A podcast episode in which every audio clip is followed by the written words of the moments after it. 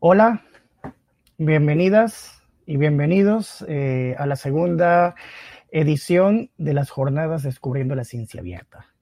Un evento que tendrá tres ciclos eh, de cinco sesiones cada uno con invitadas e invitados maravillosos, no solo, no solo por ser referentes en la región iberoamericana en materia de ciencia abierta, eh, sino también por, por su calidez, por, por, esas ganas de compartir, eh, de ampliar la voz acerca de la ciencia abierta. Quienes organizamos este, este evento, eh, la red de investigación de conocimiento, software y hardware libre, el Hub de Innovación de la ciudad de Quito y el Laboratorio Ciudadano de Tecnologías y Cultura Libre, OpenLab Ecuador, estamos realmente agradecidos eh, por nuestras invitadas, eh, nuestros invitados que han hecho posible este evento. Esto es gracias a ellos, definitivamente. Eh, gracias a esa gran comunidad iberoamericana por el derecho a la ciencia. en el 2019, eh, durante el proceso de consensuar a nivel global recomendaciones para ciencia abierta, la UNESCO señaló, y aquí cito textual, eh, la idea detrás de la ciencia abierta es permitir que la información científica, los datos y los resultados sean más accesibles aquí cuando hablamos de acceso abierto, y se aprovechen de manera más confiable datos abiertos, con la participación activa de todos los interesados, abierto a la sociedad, que es cuando hablamos de ciencia ciudadana y ciencia participativa. Al alentar a la ciencia a estar más conectada con las necesidades de la sociedad y al promover la igualdad de oportunidades para todos, científicos, responsables de la política pública, ciudadanos, la ciencia abierta puede lograr cambios en cerrar las brechas de ciencia, tecnología e innovación entre y dentro de los países y satisfacer el derecho humano a la ciencia. De esto vamos a conversar el día de hoy eh, sobre el derecho universal a la ciencia reconocido en la Declaración Universal de los Derechos Humanos del 48 en su artículo 27. Y para esto contamos hoy con la compañía de Joana Jaramillo, bibliotecaria de profesión y corazón, y además activista por el acceso democrático al conocimiento. Bienvenida, Johanna. Francisco, muchas gracias por generar estos espacios y gracias por incluirme en esta iniciativa tan bonita. No, más bien gracias a ti por, por, por estar, estar acá con nosotras eh, y poder compartir eh, muchas cosas. Ya habíamos conversado con Joana este, la semana pasada un poquito para esta, esta sesión. Eh, y, bueno, este, ahora queremos compartir con ustedes mm, algunas de las cosas que conversamos. Eh, antes que nada, pues me gustaría que conozcan un poquito a Joana y les voy a contar eh, que, quién es Joana. Joana Jaramillo, bueno, es bibliotecaria y activista por el acceso democrático al conocimiento. Ha liderado la Biblioteca Digital Colombiana, BDCOL, y su transición al Sistema Nacional de Acceso Abierto al Conocimiento, SNAC, como primera directora ejecutiva y propuso la conformación de la Red Nacional de Investigación de Información Científica de Colombia, hoy RedCol, eh, y ha formulado políticas institucionales de ciencia abierta, ha asesorado más de una veintena de revistas científicas y más de un centenar de investigadores reconocidos por el Sistema Nacional de Ciencia y Tecnología de Colombia. Bien, entonces, eh, con esto, eh, bueno, quiero, quiero empezar con eh, cómo es que pasamos de la, del acceso abierto a la ciencia abierta. Porque cuando yo empecé a investigar un poco el tema, hace dos años, eh, bueno, no, ya tenemos como un año y medio de pandemia, ¿no? O sea, digamos hasta el 2017, 2017, 2018, yo empezaba a estudiar sobre el acceso abierto. Y de pronto ya no era acceso abierto, hablábamos de ciencia abierta. Entonces, ¿qué pasó? ¿Por qué? ¿En qué momento hicimos esa transición? ¿Qué es la ciencia abierta? Bueno, lo que pasó fue muy sencillo. Nos preocupamos porque las grandes casas editoriales empezaron a cerrar la publicación científica, que es base de cualquier proceso científico, porque necesitamos validación. Es parte de lo que hemos hecho durante décadas a partir de cartas, las cartas ya no fueron suficientes, las volvimos revistas y cuando estas estaban físicas, pues tenía sentido pagar por la logística de tener que moverlas de un lado a otro. Cuando las revistas se nos volvieron digitales, dijimos, pues ya no tenemos que pagar por esas. Pero resulta que es que alrededor de las revistas digitales empezaron los compendios de bases de datos cobrándonos la información que nuestras propias universidades estaban, estaban publicando. Entonces lo que hicimos fue, pues aquí la lógica es, abramos esas revistas que nosotros mismos estamos publicando. Y hasta ahí todo iba bien. Cuando empezamos a publicar y empezamos a querer replicar investigación, nos dimos cuenta de que no se podían replicar las investigaciones. ¿Sí? Eh, a duras penas, el 50% de las investigaciones que estaban publicadas en las revistas podían ser replicadas con los mismos resultados. Y eso en ciencia es grave, es muy grave, porque se supone que es justamente lo que hacemos, estabilizar, estabilizar los métodos, estabilizar los experimentos para poder decir que una verdad es cierta. Entonces, cuando nos encontramos con esto, empezaron a surgir otras cosas. Lo segundo fue, digamos que junto al acceso abierto está el tema de licencias abiertas, pero entonces apareció esto y, dijimos, ok, ¿cómo, cómo, cómo, ¿qué necesitamos para replicar experimentos? Y dijimos, pues los datos, ¿sí? Mm. Y después de los datos dijimos, hijo de madre, no es suficiente, las metodologías, ¿sí? Pero además entonces esos datos son procesados en unos sistemas específicos, entonces necesitamos el software, necesitamos el hardware, o sea, necesitamos poder replicar todo el proceso de investigación. Cuando hicimos todo eso y dijimos, ok, entonces necesitamos datos abiertos y necesitamos eh, infraestructuras abiertas, sí, necesitamos abrir como todo el proceso, dijimos, ok, aquí se nos está olvidando una cosa que es fundamental y es que la investigación es una construcción social. Nosotros investigamos porque la sociedad requiere que el investigador haga su trabajo para solucionar problemas, para descubrir el mundo en el que habitamos. Pero entonces no estamos investigando para las comunidades académicas, estamos investigando para la sociedad toda, para empujar la frontera del conocimiento y saber en qué mundo habitamos. Pero lo que estamos publicando no lo entendemos sino los académicos. ¿Sí? Entonces volvimos a una discusión que ya existía, que era la, discusión alrededor de la apropiación social del conocimiento y la vulgarización del conocimiento, y nos dimos cuenta que en territorio, quienes más conocen el territorio, quienes más conocen las necesidades del territorio, quienes son capaces de ver biodiversidad, comportamiento del territorio, pues son justamente los que viven ahí. Entonces empezamos a ver que la ciencia no es una cosa para transmitirle a otro, para hacer que el otro simplemente apropie, sino que el otro es actor fundamental de la construcción de la ciencia. ¿Sí? Entonces ahí es donde aparecen cosas como la ciencia ciudadana y participativa, donde la ciudadanía como por sí misma o en compañía de los grupos de investigación reconocidos por nuestros sistemas de investigación, ¿sí? Hacen procesos de investigación para la solución de sus propias dificultades, para el reconocimiento de su propio territorio, para entender su propio entorno. Entonces aparece la ciencia ciudadana y participativa. Por eso fue que evolucionamos de acceso abierto a otras cosas, porque el acceso abierto no fue suficiente para lo que necesitábamos hacer en ciencia, para asegurar que efectivamente nosotros pudiéramos eh, dar fe de la verdad, que es un poco la pretensión de la ciencia.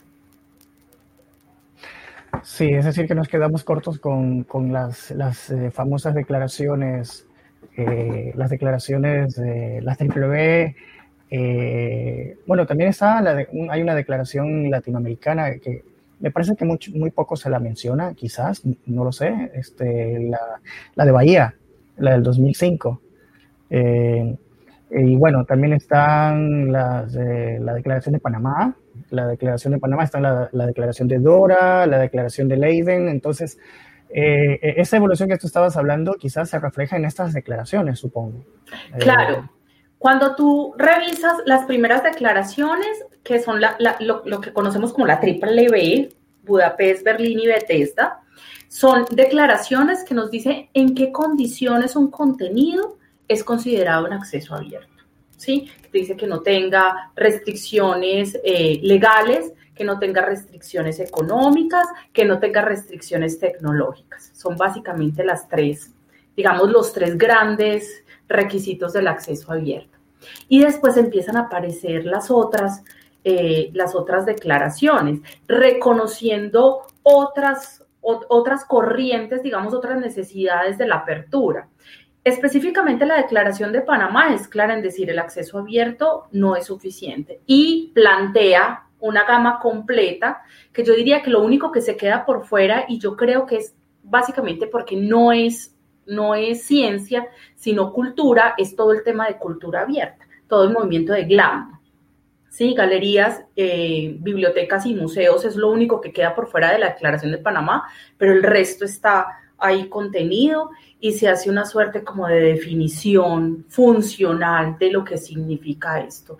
Después vienen declaraciones como Leiden que fueron maravillosas, ¿sí? Vienen declaraciones como Dora que también es maravillosa y que tienden a que pensemos, aquí hay un punto neurálgico en, en tema de ciencia abierta, eh, que es como el requisito sin el cual no, y es, si no solucionamos el asunto de la medición, no vamos a poder generalizar la ciencia abierta. Esto ha sido un movimiento como de yo entiendo que en la construcción científica eh, comunicarme con el otro es importante, que el otro tenga acceso es importante, es lo que siempre hemos hecho. Pero si yo tengo que pelear esa comprensión contra los sistemas de medición que están aunados, ¿sí?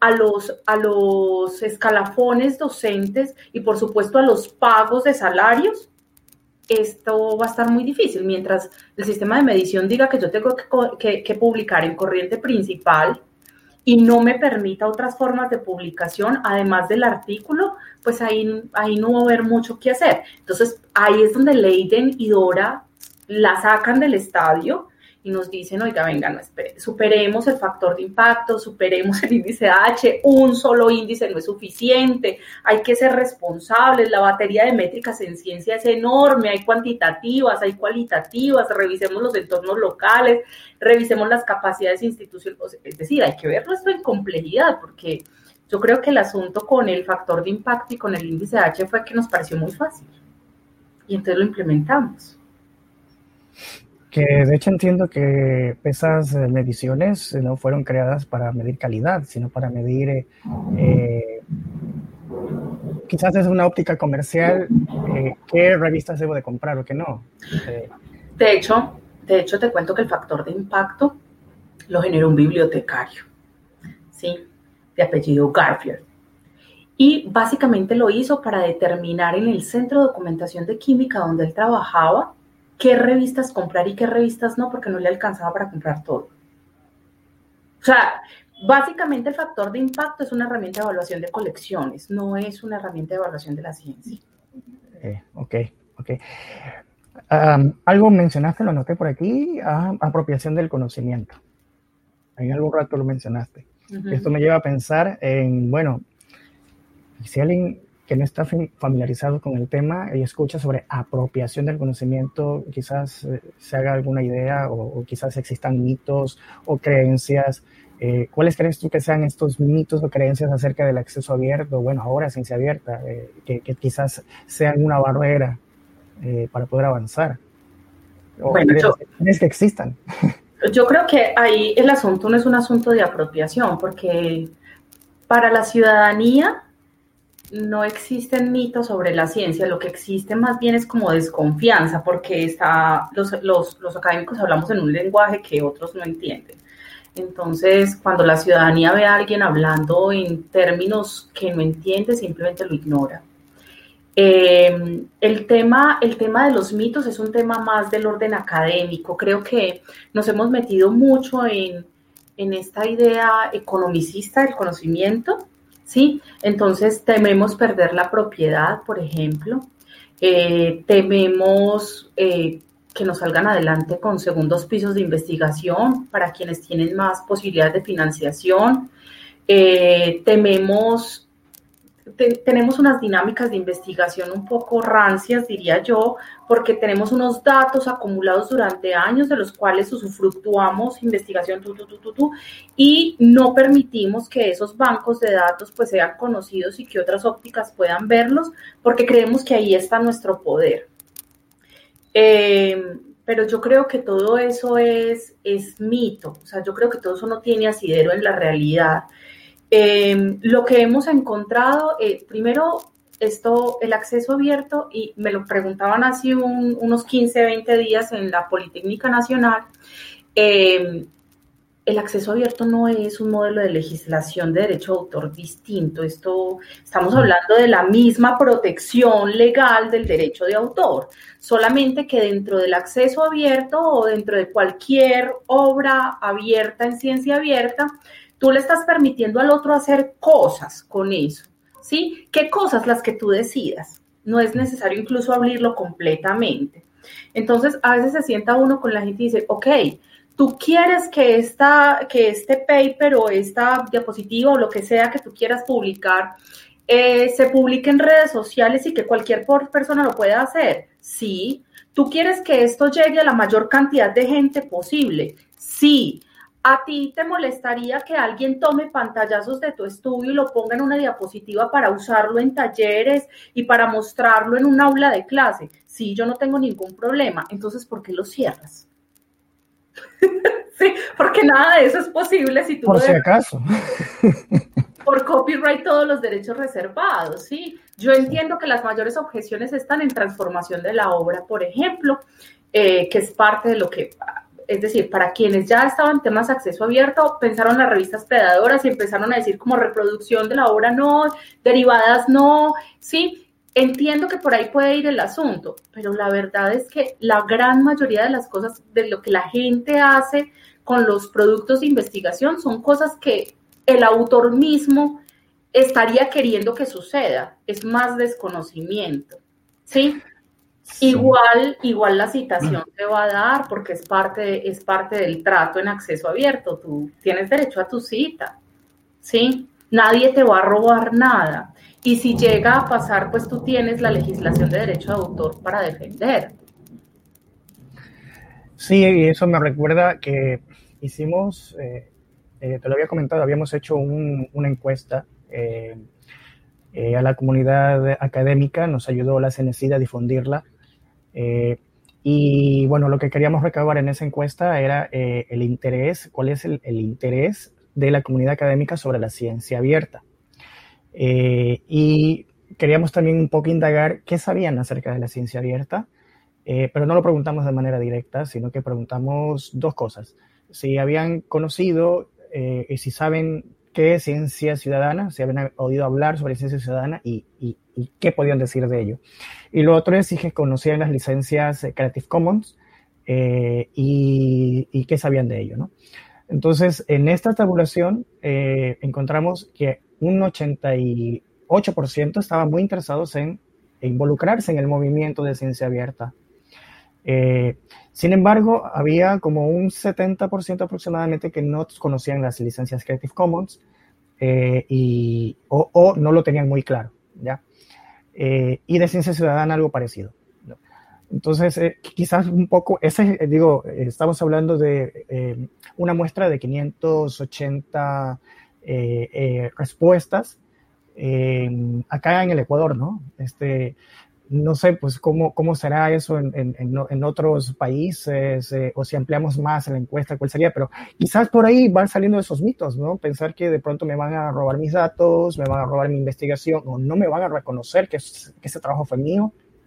Mira, yo me encuentro cosas, o sea, esto, esto crece en niveles, ¿no? O sea, con los investigadores el mito es por ahí, pero cuando tú llevas a las políticas institucionales de ciencia abierta, es uno de los miedos más grandes de los vicerrectores de investigaciones y de los rectores, ¿sí? Es como me van a robar la producción. Y es como, yo siempre les digo como, este es el juego de licencias que puedes usar. Si encuentras aquí, si tú buscas y no encuentras algo como lo que tú necesitas, escribe tu licencia. o sea, escríbelo. ¿En qué condiciones tú quieres que se use? Lo importante es que el otro mínimo, mínimo, tenga acceso al contenido para poder leer, así no lo pueda descargar, así no lo pueda transformar, así no le pueda hacer nada. Lo mínimo es que tú le des acceso para que el otro lea. ¿Sí? Escríbelo. ¿De qué manera quisieras tú que eso fuera? Si en las licencias Creative Commons no encuentras una opción para ti, simplemente escríbelo. ¿Cuál es la forma en la que te gustaría que fuera? ¿Sí? Y lo otro es, esa creencia de yo tengo que abrir todo o nada, o yo tengo que abrir eh, inmediatamente. De, ninguna de esas dos opciones es cierta. Es decir, si institucionalmente tú defines, por ejemplo, en una editorial, eh, tú defines que necesitas una ventana de un año para vender el libro eh, impreso y no sé qué, antes de ponerlo en el repositorio, antes de ponerlo en el Open Monography System, en fin, en lo que sea, pues simplemente haz un embargo de un año, no pasa nada. Y aún así tendrías la opción de pago por impresión, o sea, pago por demanda y cosas de ese tipo. Y aún así tener el libro abierto para que siga haciendo lo que los libros hacen y es comunicar la ciencia. Lo, otro que lo otro que pasa es, es que este proyecto específico tiene un desarrollo que puede ser para eh, patentamiento. Listo, eso yo lo entiendo. ¿Sí? Y si tú tienes posibilidades de transferencia tecnológica, entiendo que es parte de la forma en la que retribuyes económicamente el esfuerzo que se hace en investigación. Está bien abre lo que no sea patentable. Es decir, si tú abres la metodología, por ejemplo, seguramente no vas a patentar la metodología. Hay cosas en la investigación que es posible abrir y si no, esas investigaciones nunca podrían tener un artículo científico, por ejemplo, y siempre salen los artículos. Entonces, piensa que de la investigación es posible abrir y abre tanto como sea posible. De eso se trata. Claro, de hecho en la legislación ecuatoriana, este, eh, si no me equivoco, en el reglamento de la Ley Orgánica eh, de Educación Superior, eh, explícitamente te dice que si la investigación es financiada con recursos públicos, deben ser este, puestas en acceso abierto y hace esa excepción. O sea, que quizás no es necesario haberla puesta en una normativa porque se entiende y se, puede hacer, pero dice que primero deberías de registrar eh, la solicitud de patente, la solicitud de protección, y una vez que esté registrada, entonces pues, tienes que ponerla en abierto, porque con eso es suficiente para que esté eh, protegida, una vez que ya hiciste la solicitud de protección. Lo que pasa es que eso también es como normas malentendidas, me parece a mí. Porque tú patentas con la idea de comercialización. Para eso es que se patenta. O sea, tú haces como, como estas regiones en las que yo voy a vender, entonces nadie puede vender sin mí. ¿Sí? Eso es lo que haces con la patente. Si tú registras la patente en el país, ¿sí?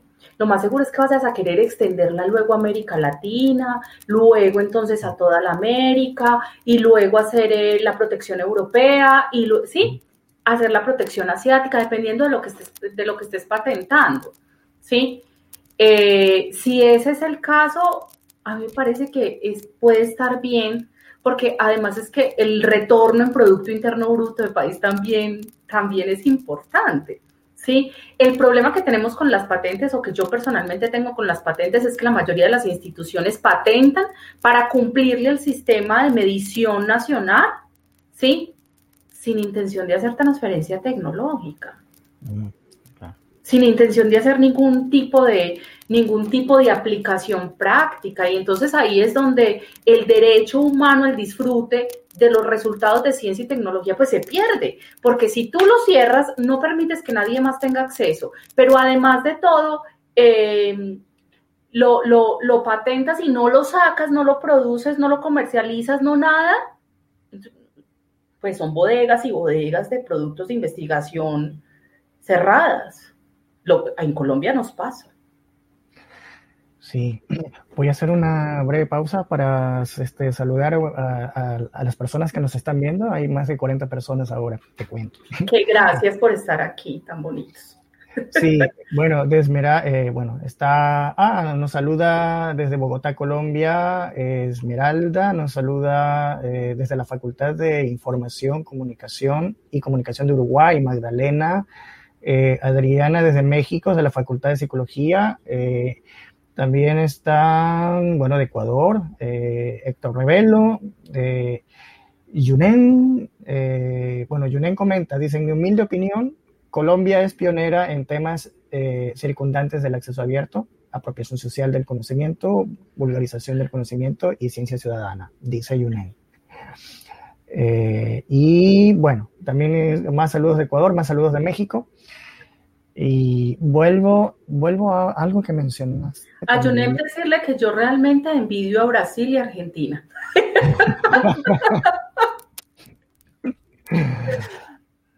Sí, eh, realmente hay países referentes. Brasil tiene muchas cosas en, en que, que, han dado inicio, ¿no? Bueno, no sé, si hablamos de cielo, eh, por ejemplo, en los 90, o sea, antes de que se diera el movimiento del acceso abierto de las 3B que tú mencionabas, América Latina ya estaba haciendo ciencia abierta. o bueno, estaba haciendo acceso abierto al menos. Ya tenía eh, por lo menos a Cielo, a Redalil y a la Tindex funcionando antes de las 3B. Mm. Exacto, así es. ¿Es posible que ocurra ciencia fuera de la academia? Eh, hablamos, cuando hablamos de, ciencia a veces hablamos como de élites, ¿no? Ya lo estabas comentando hace, hace un momento. Eh, hay como ciertas brechas eh, de la ciencia y la ciudadanía. Eh, ¿cómo, le ves tú esto? ¿Si es posible realmente, o sea, más allá de la teoría, de la práctica, de poder hacer ciencia fuera de la academia? Bueno, ese es un tema interesante, porque es que hemos estado acostumbrados a ver la ciencia desde la apropiación social de la ciencia, entonces son académicos intentando llegar a, las, a la ciudadanía. Y tenemos unos equipamientos que son maravillosos, como los museos de ciencia, por ejemplo, que son un hit, los planetarios y este tipo de cosas que se han popularizado en todos los territorios. Eh, pero, pero no estamos viendo a la ciudadanía como actor. Sí, hay zonas a las que los científicos llegan y hacen acompañamiento con la ciudadanía y hacen sus procesos de investigación. Hay zonas donde la academia no llega. ¿sí? Estoy segura de que en Ecuador pasa lo mismo que pasa en Colombia. Regiones donde en realidad buscar un grupo de investigación que se meta a trabajar con las comunidades es básicamente imposible porque en todo el territorio no hay una sola universidad. ¿Sí? ¿Qué pasa en esos territorios? La gente sigue teniendo dificultades, la gente sigue teniendo necesidades, la gente sigue teniendo potencialidades. Y el método científico no es de uso exclusivo de los académicos. ¿Sí? Entonces la ciudadanía encuentra cómo, ¿sí? Probablemente no les quede tan bien estructurado, probablemente no les quede tan juiciosamente hecho y no tenga el potencial que puede tener desde, desde la, la, mirada entrenada de un científico, pero la ciudadanía hace lo que le toca hacer para poder sobrevivir. ¿sí? Entonces, tenemos ciudadanos apropiando ciencia en unos procesos de apropiación maravillosos, cosas muy sencillas. Yo a veces les cuento esta anécdota y es, hace un par de años, eh, una, una, primita mía llegó, ay, yo quiero escuchar la canción del no sé quécito, ¿sí? Entonces mi mamá cogió, le buscó el no sé quécito en el celular y cogió un tarrito de metal y metió el celular. Y obvio, pues esta, esta es la aplicación científica para la amplificación del sonido. Yo le dije, madre, ¿tú de dónde sacaste eso? ¿Sí? Me dijo, ah, me lo mostraron en Parque Explora. Parque Explora es un, es un museo de ciencia del municipio, ¿sí? Cosas tan simples como esas son parte de la apropiación de la ciencia y que entiende el ciudadano como, como, parte, como parte fundamental del proceso científico. Existen otros procesos un poco más complejos. Aquí el Instituto Alexander von Humboldt, por ejemplo, es pionero en el CIP Colombia para generación de procesos de ciencia ciudadana para la identificación de especies de biodiversidad en la zona. ¿sí? Entonces lo que hacen es que cogen el mismo campesinado, la misma gente que está en la región, que son los que saben en dónde comen, qué comen, a qué hora salen, a qué hora empiezan a cantar, cuándo ponen los huevos, todo.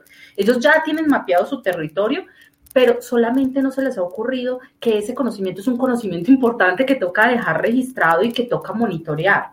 Entonces llega el instituto y hace ese proceso con ellos. Entonces ellos hacen un poco la recolección de datos y luego el instituto se encarga pues como de la parte dura técnica.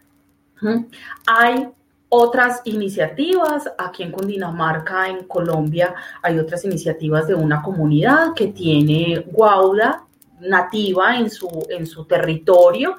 Es muy común ahí eh, resulta que la Corporación Autónoma de Medioambiental de la región eh, tenía la guauda como un producto maderable y ellos necesitaban poder hacer como producción masiva de la guauda para temas de construcción y demás. Entonces lo que hicieron fue asociarse con una de las universidades de Bogotá, para hacer la, el proceso, digamos, de investigación dura, para ver cómo hacían para trabajar con la CAR, porque resulta que la guauda no es un maderable, sino que es un pastizal. Significa que no hay deterioro del suelo cuando tú haces producción en masa. Entonces ahí hubo una unión específica con, esto es, esto es parte de uno de los programas que tiene el MinCiencias, eh, una unión específica de la academia con la, con la comunidad pero también hay procesos de investigación solamente de la comunidad. En OpenCom veíamos, por ejemplo, la bibliotecaria de San Juanito Meta haciendo inventario de biodiversidad de una zona de reserva ecológica, ¿sí? Ellos, reconociendo su propio territorio y mapeaban y, iban organizando las especies. En, en, Granada Meta también está el Parque Nacional Los Camelucos, que son un par de, de una pareja de esposos súper, súper empoderados con el tema de eh, mariposas en la zona y la relación que estas mariposas tienen con los sectores de biodiversidad, de biodiversidad y toda la cosa.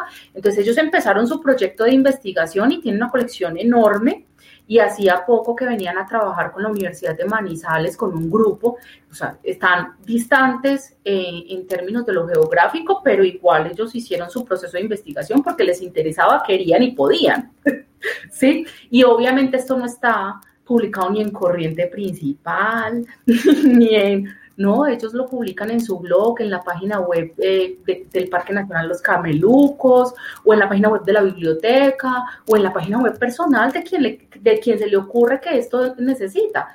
Y si son cosas mucho más menudas, como aquí no tenemos electricidad, ¿cómo hago para que la luz entre? Y entonces, ah, está esta alga específica que ilumina y entonces recoge la luz y me va a iluminar de noche. Ellos van a poner el dispositivo, ¿sí? Y no lo van a, no lo van a publicar. Ellos no lo van a publicar, no les interesa. Pero sigue siendo ciencia. Interesante.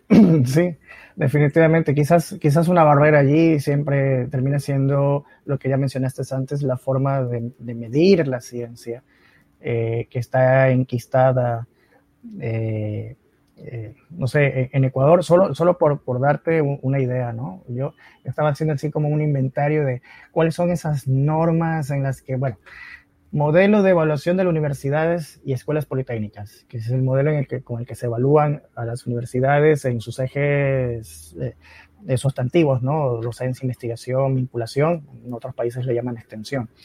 El reglamento para la acreditación, inscripción y categorización de investigadores los lineamientos para establecer el nivel de las publicaciones indexadas para el proceso de categorización y recategorización de los investigadores, el reglamento de carrera y escalafón docente, el reglamento de incentivos financieros y administrativos a la investigación, el reglamento del régimen académico, el reglamento...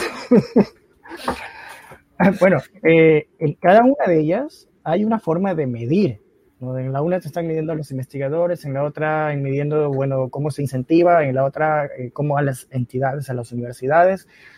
Y a veces no hay como coherencia entre, entre esas, ¿no? Este, o sea, yo me di cuenta luego de que no era suficiente con decir, eh, abramos, este, pongamos en acceso abierto. Eh, hay algo más, y, y, tú lo mencionabas, este, la, la, medición de la ciencia puede ser de pronto una traba, una, una barrera. ¿En Colombia cómo es esto? Pues yo creo que no tan mal. Todavía pasa lo mismo, o sea, tenemos las mil reglamentaciones, las acreditaciones institucionales y de programas, pero además tenemos a Publindex por un lado con las revistas, tenemos a Civic con los, con los investigadores, tenemos a Grupla con los grupos, tenemos el Sistema Nacional de Innovación, es decir, el panorama es más o menos lo mismo solamente que aquí han intentado cruzar los cables. Entonces, cuando uno ve el sistema de acreditación institucional para universidades, alimenta, se alimenta con los indicadores de ciencia que vienen del Sistema Nacional de Ciencia y Tecnología. ¿sí?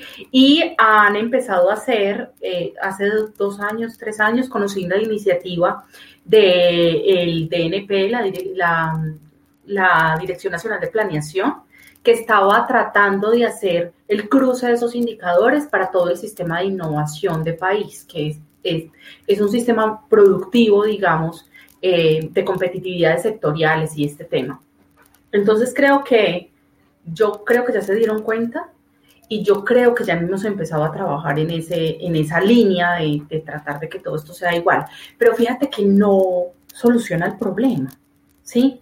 ¿Por qué? Porque yo llego al sistema de, acreditación institucional y me encuentro con, el sistema de medición de, de, corriente principal. Y entonces la acreditación institucional me pide que yo haga impactos sociales de la universidad, pero la investigación no me pide lo mismo, ni me mide eso tampoco. O sea, este tema de es que la sociedad es importante es un tema de los discursos de introducción y preámbulo de las políticas.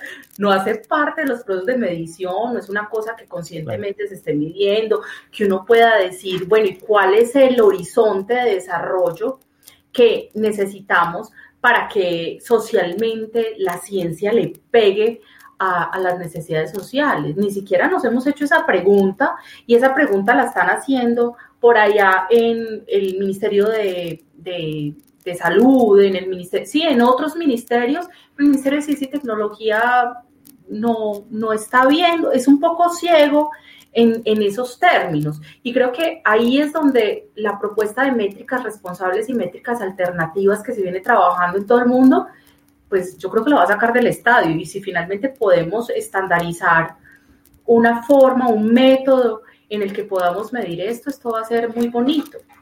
Pero nos falta, o sea, el compromiso ahí de la comunidad académica tiene que ser muy grande. Claro, justo eso te iba a preguntar. Este, bueno, ¿esto a quién le compete? ¿Le compete a los organismos nacionales de ciencia, tecnología e innovación? ¿Le compete a la comunidad académica? Eh, ¿Le compete a la ciudadanía? Estamos hablando de ciencia ciudadana, significa que la ciencia también le compete a la ciudadanía. Entonces, ¿a quién le compete definir eh, o, eh, estos modelos de, evaluación o, discutir o, poner sobre la mesa eh, este, este problemática? Mira, si uno quisiera ser ligero con el asunto, uno diría, pues es que eso es responsabilidad de los administrativos y burócratas. Pero al final del asunto, si tú te das cuenta, la mayoría de los administrativos y burócratas no son expertos en lo que están haciendo.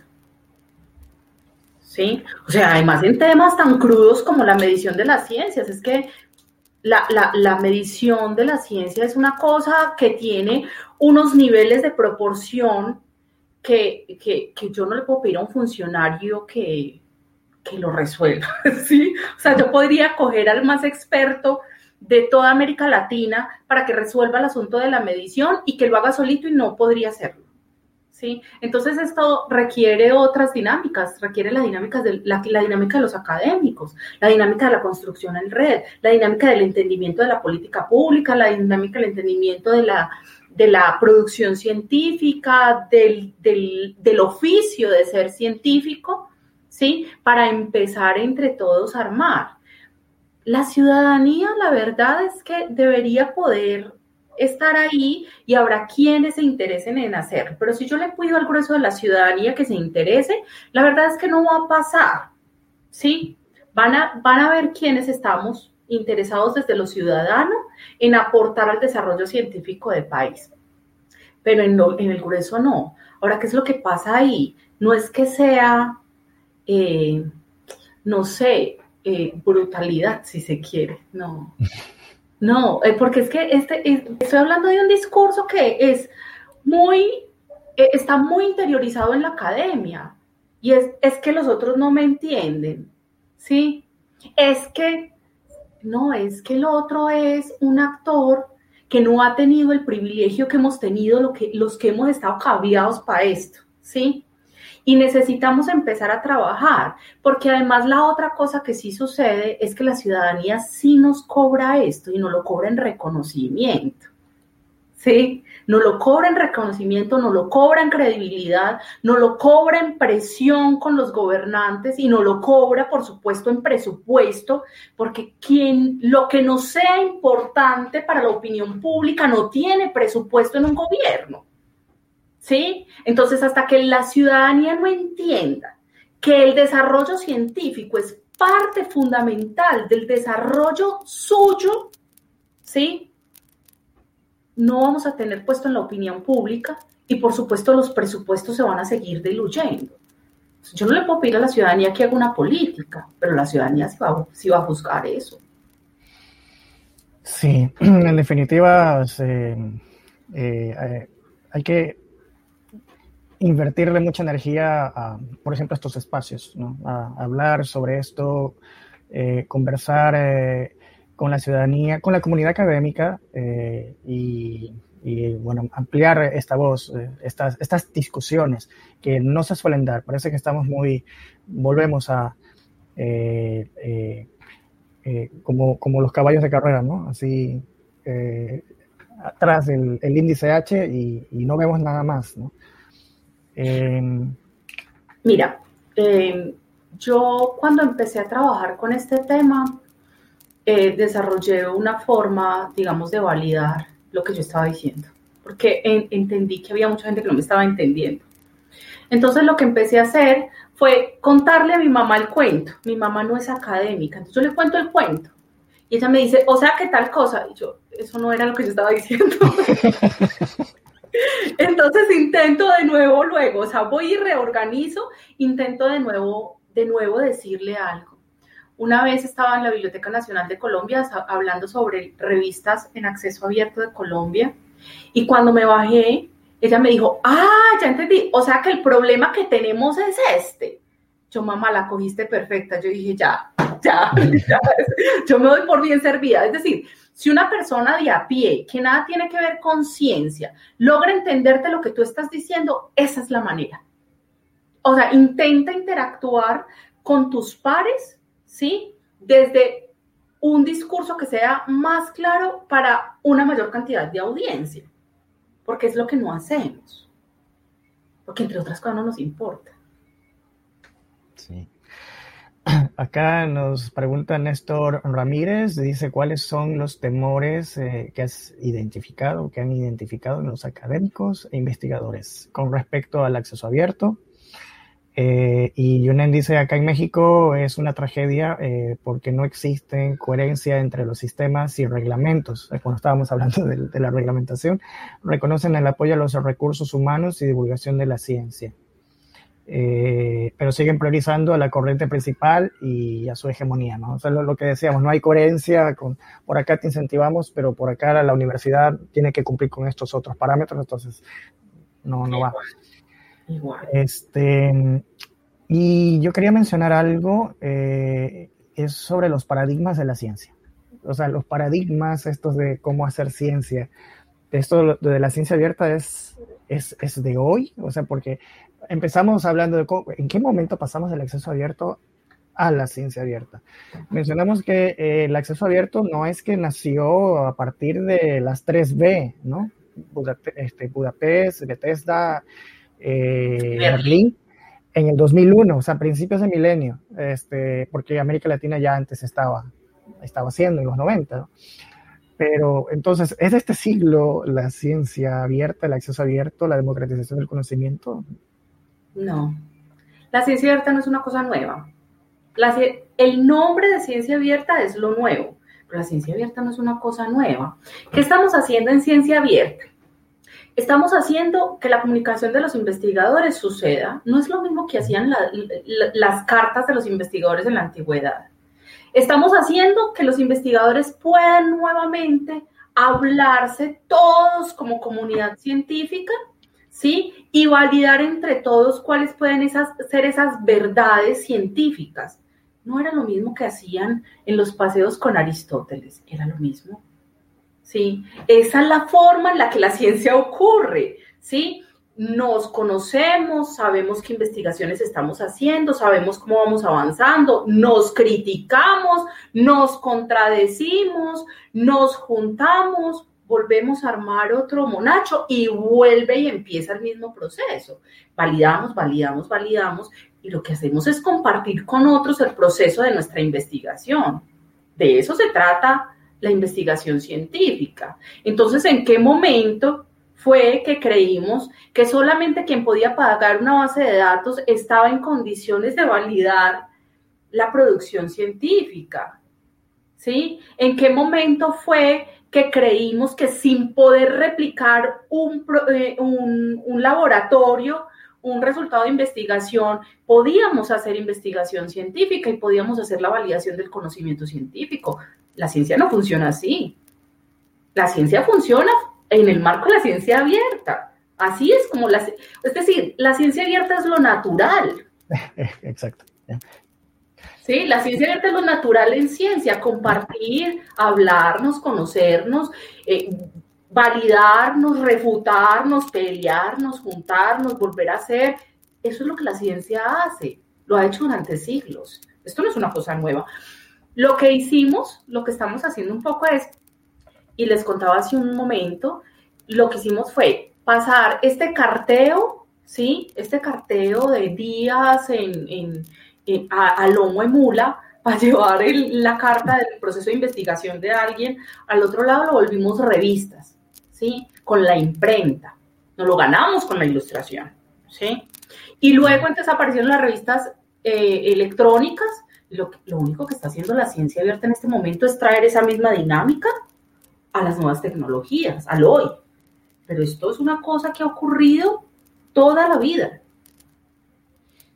Claro, si estamos hablando este, que las primeras revistas eh, siglo XVII, tal vez, estas eh, dos, eh, que siempre me olvido el nombre, este, Philosophical Transaction y Journal de Savants, eh, o la revista de los sabios, algo así. Siglo XVII, o sea que tú lo que me estás comentando ahora es antes de eso.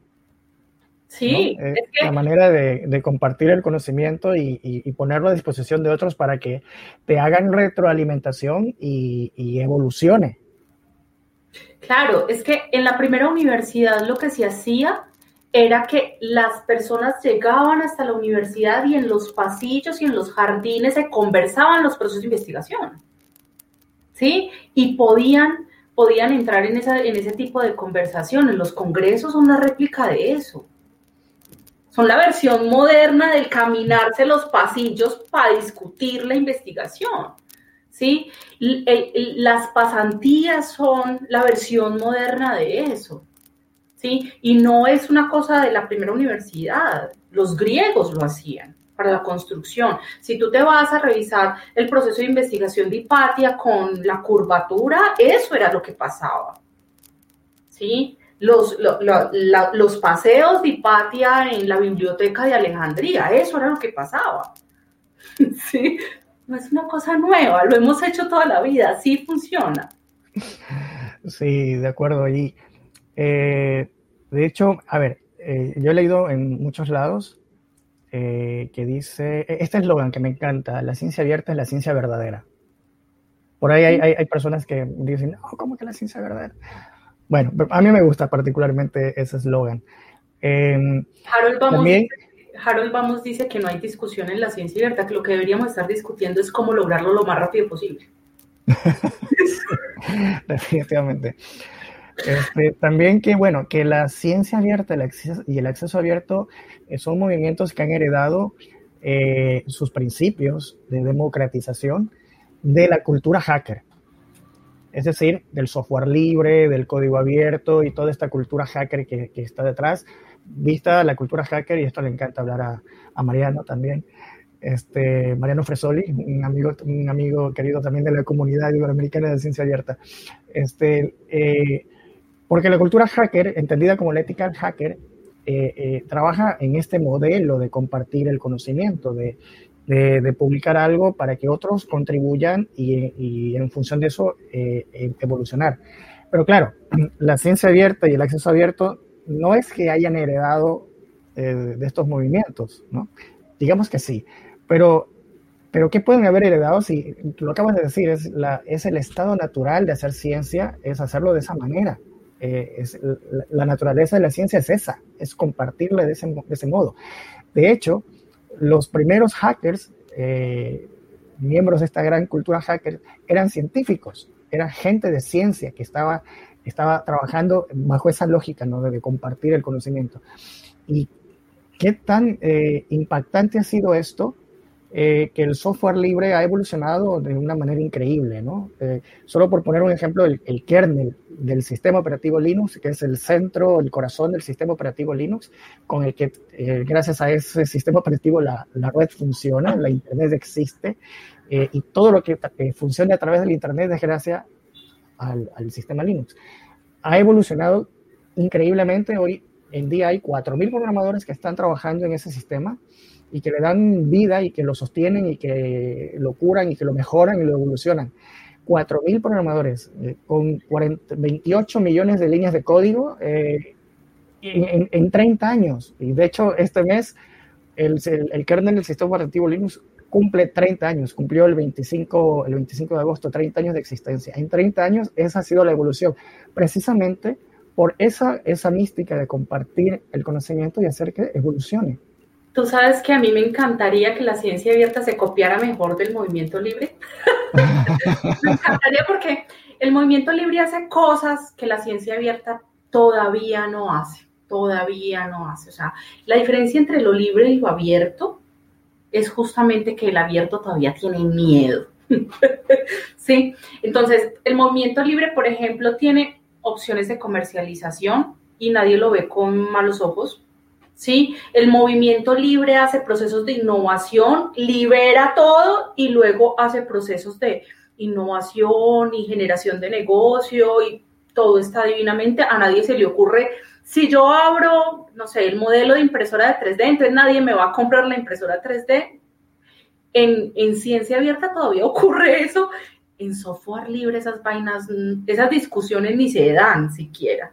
¿Sí? El tema, por ejemplo, que tú mencionabas de la generación de código y es una comunidad enorme alrededor de un mismo software, todo el mundo le mete la mano, no sé qué.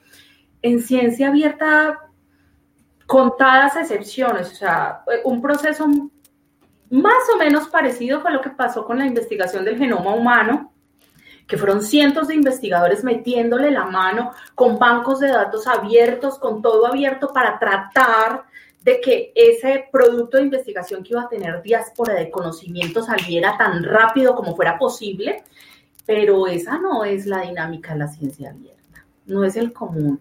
En software libre eso ocurre todo el tiempo, todo el tiempo. Tú ves cualquiera de los desarrollos, todo para, para ciencia abierta, las infraestructuras que son muy de PKP y sí, todo este software es un montón de gente metiéndole la mano al código, mejorando el código, haciendo, haciendo APIs, haciendo cosas. En ciencia no ocurre todavía tenemos mucho miedo, mucho miedo de que alguien más le meta la mano a mi investigación, porque es que de pronto pierdo el control de la investigación y, me arriesgo a que no salga como yo quería, pues también te arriesgas a que salga mejor. sí, pero es, es eso. Ciencia abierta todavía se da esas discusiones que son producto del miedo. Software libre no. No se dan esas discusiones. Claro, ahora por ahí hay unos mitos que de pronto son compartidos también, ¿no? Ya por ser movimientos hermanos, este, eh, un mito, un mito, por ejemplo, en, la, en, el, en el mundo del software libre, del código abierto, sería, mm, ah, bueno, pues si todo el mundo le puede meter mano, eh, entonces le pueden meter eh, de, este, errores en el código para, para eh, vulnerabilidades, ¿no? De, seguridad. Sí. porque todo el mundo le puede meter mano, pero claro, ahí pasa lo mismo es la no comprensión del proceso. Eh, porque en estos procesos colaborativos no es que eh, alguien le mete mano y ya está, y, lo dañó y le metió un virus. No, hay, hay una forma de organización horizontal, pero hay una forma de organización, en fin, eh, y que hace que el proceso de colaboración aporte, contribuya, ¿no? Y hay varios ojos que están mirando de que eso que aporté yo eh, efectivamente eh, le hace bien, ¿ya? Eh, o si no, pues no, se lo descarta. ¿Sabes qué? Eso, mm, sigue, sigue. Eso se me parece a los preprints. No, es que lo que estoy pensando cuando te escucho decir esto es que todavía estamos muy crudos en ciencia abierta alrededor de herramientas y metodologías de acción colaborativa. Muy crudos, muy crudos, todavía no, no sabemos cómo hacerlo. Si supiéramos cómo hacerlo, las políticas de acceso abierto de los países en América Latina que ya tienen políticas, esas políticas, la lógica es que si tú haces algo dentro de la comunidad abierta, la hagas en comunidad. Eso no ha pasado. Todavía no ha pasado, no pasamos de una validación con expertos, yo junto a una gente, y, pero yo ya la escribí. sí. Si supiéramos hacer metodologías de acción colaborativa y tuviéramos unas herramientas más potentes de acción colaborativa y supiéramos usarlas, podríamos hacer cosas como las políticas de ciencia abierta, de acceso abierto, institucionales o de países, juntos. Porque es parte de lo que sí queremos que pase. Definitivamente. Eh, y Yunen nos dice, gracias por esta charla tan amena y llena de verdades incómodas, pero necesarias. Sí. sí. Este, eh, quizás, eh, como mencionaste, volver a los orígenes, ¿no? Volver a los orígenes, eh, estamos hablando de que la, forma natural de hacer ciencia, esto que le llamamos ciencia abierta, no es de ahora, es desde hace más de 300 años, ¿no? O más, seguramente. Este, eh, y si volvemos a los orígenes también, eh, yo, así como lo relacionaba con la cultura hacker, lo relaciono con, la forma como aprende un niño. Los niños aprenden en función de la curiosidad, ¿no? Eh, y en función de la curiosidad buscan la información o de, la manera más accesible que está. imagínate una niña científica, imagínatela, una niña científica peleando por su índice H. es posible eso. A una niña no le interesa si fuera científica el índice H, estaría interesada en, saciar esa curiosidad y aprender cada vez cosas nuevas, ¿no? Yo en una charla anterior a esa hablaba justo de eso y de verdad que es un comentario que a mí me parte, me parte el corazón. Y es que los niños cuando sueñan en ser científicos, no sueñan en, tener gran impacto, es en solucionar un problema. Lo que están soñando es cómo le quito el sufrimiento a alguien de la familia, a algún amigo, a alguien, de, alguien del barrio. ¿Cómo hago para solucionar un problema que tenemos entre todos? Es que yo crecí sin tener acceso a agua potable porque, no sé, vivo en una isla. ¿Cómo hago para que esto suceda? ¿Sí? Crecen, crecen queriendo saber del mundo. Sí, ellos quieren saberlo todo, lo destruyen todo, lo desbaratan todo, lo preguntan todo, le meten los dedos a la candela y hasta que no se queman no quedan contentos. Eso es ser un científico. ¿Sí? Cuando crecen esos científicos y entran a una carrera académica, es frustrante es frustrante. La carrera académica es frustrante porque tú tienes un personaje que tiene un doctorado, no sé, en cómo se corroen los asfaltos, ¿sí? Llenando bases de datos, de sistemas de, reconocimiento, llenando redes sociales, escribiendo papers a destajo. sí, no tiene sentido. O sea, y, y, al final del asunto lo que, lo que sueñan con solucionar, se va postergando y se va postergando y la verdad es que la sociedad necesita que solucionen lo que llegaron a solucionar. Sí, necesitamos que esa agua potable llegue a esa isla donde ese niño no tenía agua potable. Necesitamos que ese labio leporino de ese amiguito del colegio que tanto dolor le causó a este niño médico, pues lo solucionen a ver cómo pueden hacer. Necesitamos, necesitamos que la abuela deje de tener demencia senil porque al niño le dio mucha tristeza no poder hablar con su abuela en los últimos momentos de su vida. Eso necesitamos, sí necesitamos que eso suceda. Y al final del asunto, un niño con lo que sueña es con eso. Sí, sí necesitamos empujar la frontera del conocimiento, saber qué hay más allá de las estrellas. sí, sí necesitamos que eso pase. Sí, pero los sistemas de medición están hechos en una dinámica completamente diferente. Yo no digo que no se publique, ¿sí? Pero una vez que yo le pido al investigador que tiene que publicar con tanta frecuencia para que su escalafón suba y por tanto su sueldo también, ¿sí? Yo castro al investigador. Es que a cada investigación uno o dos artículos, más nada, y déjalo investigar. O sea, si la investigación no ha terminado, no puede no puede decir, además porque es que parte de la ética en la publicación es como que publiques en completitud. ¿Cómo haces eso si no has terminado? ¿Sí? Y aquí vienen todos los desmanes éticos, pero es que claro, es que estamos obligando a los investigadores a sobrevivir en una carrera académica. Y muchos de los que podrían ser investigadores decían, uy, no, yo ahí no me meto, yo ahí no me meto. Sí, interesante, ya estamos casi, casi llegando hasta el final del camino. Este, para todas las personas que están conectadas, eh, eh, le vamos a pasar por aquí. Van a ver eh, abajito un enlace que es para el registro de asistencia. se va a entregar certificados de participación a todas las personas que están al menos 10 sesiones de las 15 que van a ver. Son tres ciclos de cinco sesiones cada una. Y bueno, este, el, el enlace es este que, ustedes ven allí en pantalla, eh, openlab.es slash asistencia. Registran su asistencia allí y, bueno, al final del ciclo, de los tres ciclos, eh, se verán las asistencias que estén 10 de, 15 y se entregarán los certificados de participación. Eh, bueno, hemos, hemos casi, casi llegado ya al fin. yo, yo quiero quiero agradecerte por, por esta linda conversación que me ha gustado mucho y, que también al, público le ha gustado muchísimo.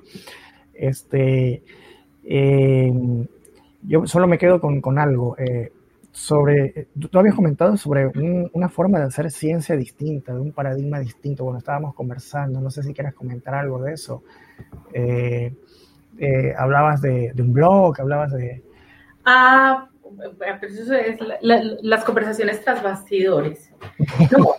hay, varias, hay varias historias por ahí rodando de investigadores, pero hay una que a mí especialmente me impactó mucho, que era de un investigador japonés, no recuerdo ahorita el nombre, que está, em, está haciendo una investigación para reconfigurar el número pi. ¿sí? Este investigador tiene dificultades para parear sus procesos de investigación, porque él dice, los que entendemos y podemos parear la investigación, estamos trabajando juntos. ¿Sí? Entonces está teniendo dificultades para poder comunicar eh, lo que está haciendo y que otro pueda decir si lo que él está diciendo tiene o no sentido. Entonces, pues él decidió recoger, dejar de, dejar de intentar publicar en, revistas de corriente principal o en, o en revistas de la comunidad y empezó a publicar en blogs. Eh, toda la investigación la publica en blog, él y todo su equipo de trabajo, y reciben a todos los pasantes que quieran ir a conocer de primera mano la investigación y a meterse allá a revisar qué es lo que está pasando. Este tipo de investigaciones, pues imagínate si donde, donde de verdad se reconfigura el número pi, pues se reconfigura el mundo tal cual lo conocemos, porque el número pi está en la mitad de las fórmulas matemáticas, físicas y químicas que hay. Entonces, ese tipo de, ese tipo de dinámicas son dinámicas que a uno le dicen que hay, hay, otras formas en las que está sucediendo la ciencia, que la ciencia no solamente sucede en, la corriente principal claramente no lo hace. Muchas de las revistas que, y nosotros hicimos un poco el ejercicio también y encontramos 17 revistas eh, en Colombia que no, no estaban en, en, ninguna de las bases de datos porque son de conocimientos locales, ¿sí? cosas que les interesan directamente a las comunidades, aunque tienen contenido académico y científico.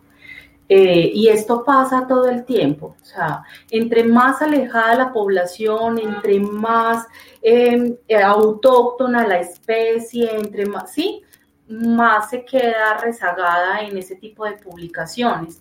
Entonces, bueno, eh, paradigmas hay, hay, yo lo único que digo es que el paradigma de la ciencia abierta es un paradigma que llegó para quedarse.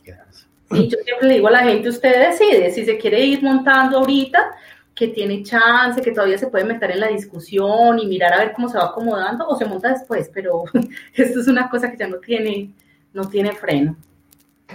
estaba leyendo por ahí un artículo que habían pasado en, en, un grupo eh, sobre la nueva normalidad de la ciencia, así como la nueva normalidad, ¿no? Las mascarillas, la virtualidad extrema, la nueva normalidad de la ciencia, la ciencia abierta. Interesante. Pero es que fíjate lo que pasó en pandemia, lo que pasó en pandemia fue eso. ¿Cuál es la alternativa para solucionar un problema como una pandemia? Abran todo. y durante unos cuantos meses, como ocho nueve meses, tuvimos toda la información sobre COVID disponible para el que la necesitara. Esa es la manera de solucionar los problemas. Investigando y sabiendo qué es lo que pasa. Sí, sí, sí, definitivamente. Es el mejor ejemplo eh, para, para, ver los resultados que produce este nuevo paradigma. Bueno, eh, llegamos al fin eh, y yo solamente quiero invitarles a los que están viendo este video ahora y los que lo verán después, que también pueden seguir el canal de Telegram de difusión de el Hub y del Open Lab S, donde siempre se están difundiendo las actividades que estamos haciendo, así como estas. Eh, todas las jornadas se irán anunciando en estos canales para que estén al día eh, de lo que está sucediendo. Eh, no se olviden también en la web donde pueden ver este, también todas las sesiones que van a estar. Esto es un micrositio que está del evento, openlab.es, Ciencia Abierta 2021. Y nada, este, no se olviden de marcar su asistencia y agradecerles muchísimo por estar eh, hasta ahora conectados. Eh, eh, seguimos con unos cuarenta y pico de personas y, y, han estado ahí hasta el final con nosotros escuchando esta conversación maravillosa que nos ha dado Joana Jaramillo. Muchas gracias, Joana. Y, y no sé, tus últimas palabras.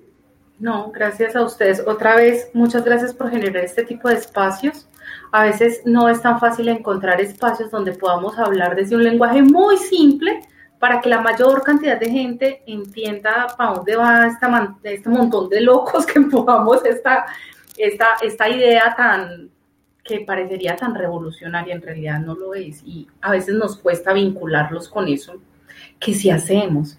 Entonces, eh, muchas gracias por el espacio, qué lindo, gracias. No, a ti. Gracias por abrir estas jornadas de esta manera tan maravillosa. Muchas gracias. Gracias a todos. Una buena noche.